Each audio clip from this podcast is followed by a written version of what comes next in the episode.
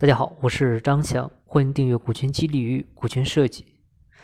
在做股权激励方案的过程中呢，我们通常呢都会遇到一个名词啊，叫期权池。简单来讲呢，期权池的意义呢，就是预留出一部分的股份出来啊，用于以后内部做股权激励啊，或者说外部做股权融资来使用。而且呢，期权池最好是创业初期就预留出来啊，尽量不要往后拖。为什么呢？我们来举个实际的案例啊，比如说公司有三个创始股东啊，A、B、C，股份比例呢分别是六比二比二啊，六十、二十、二十，三个股东，A 呢是大股东，占股百分之六十，B 和 C 呢各自占股百分之二十。那么在这种情况下，公司呢为了业务拓展啊，这个大股东呢就想再拉一个很牛的人啊，这个 D 进来。那么这种情况下要分股份的话，应该怎么分呢？啊，分的话分谁的股份呢？你可能说要分 A 的啊，因为他是大股东嘛。但是 A 只有六十个点再分它低于五十一就会非常麻烦。所以那时候采用的方式呢，一般就是增资扩股。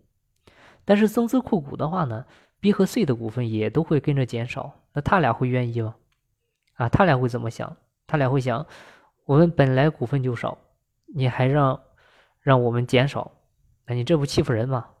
啊，再说了，这个人是你让来的，要分分你的就好了。到时候肯定是这种情况啊，他俩都不愿意。但是注意，他俩的股份加在一起是多少？是百分之四十啊，二十加二十，百分之四十，大于三分之一。这个时候有什么权？有一票否决权啊！如果你公司处在这种状态下，就完蛋了。啊，能人进不来，烂人出不去，啊，公司就拖死了。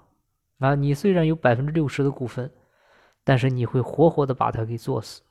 所以结论是，在你掌控得了的情况下，尽可能的、尽快的预留出期权池。啊，怎么预留呢？通常就是大股东代持，那或者呢，提前成立持股平台。啊，现在通常做法也就是成立有限合伙企业。啊，再就是采用新股东进入增资扩股的方式，但是这样的话一定要章程里面提前进行约定。好，今天的分享呢就到这里，感谢您的收听。金不在西天，金在路上。我是张翔，下期再见，拜拜。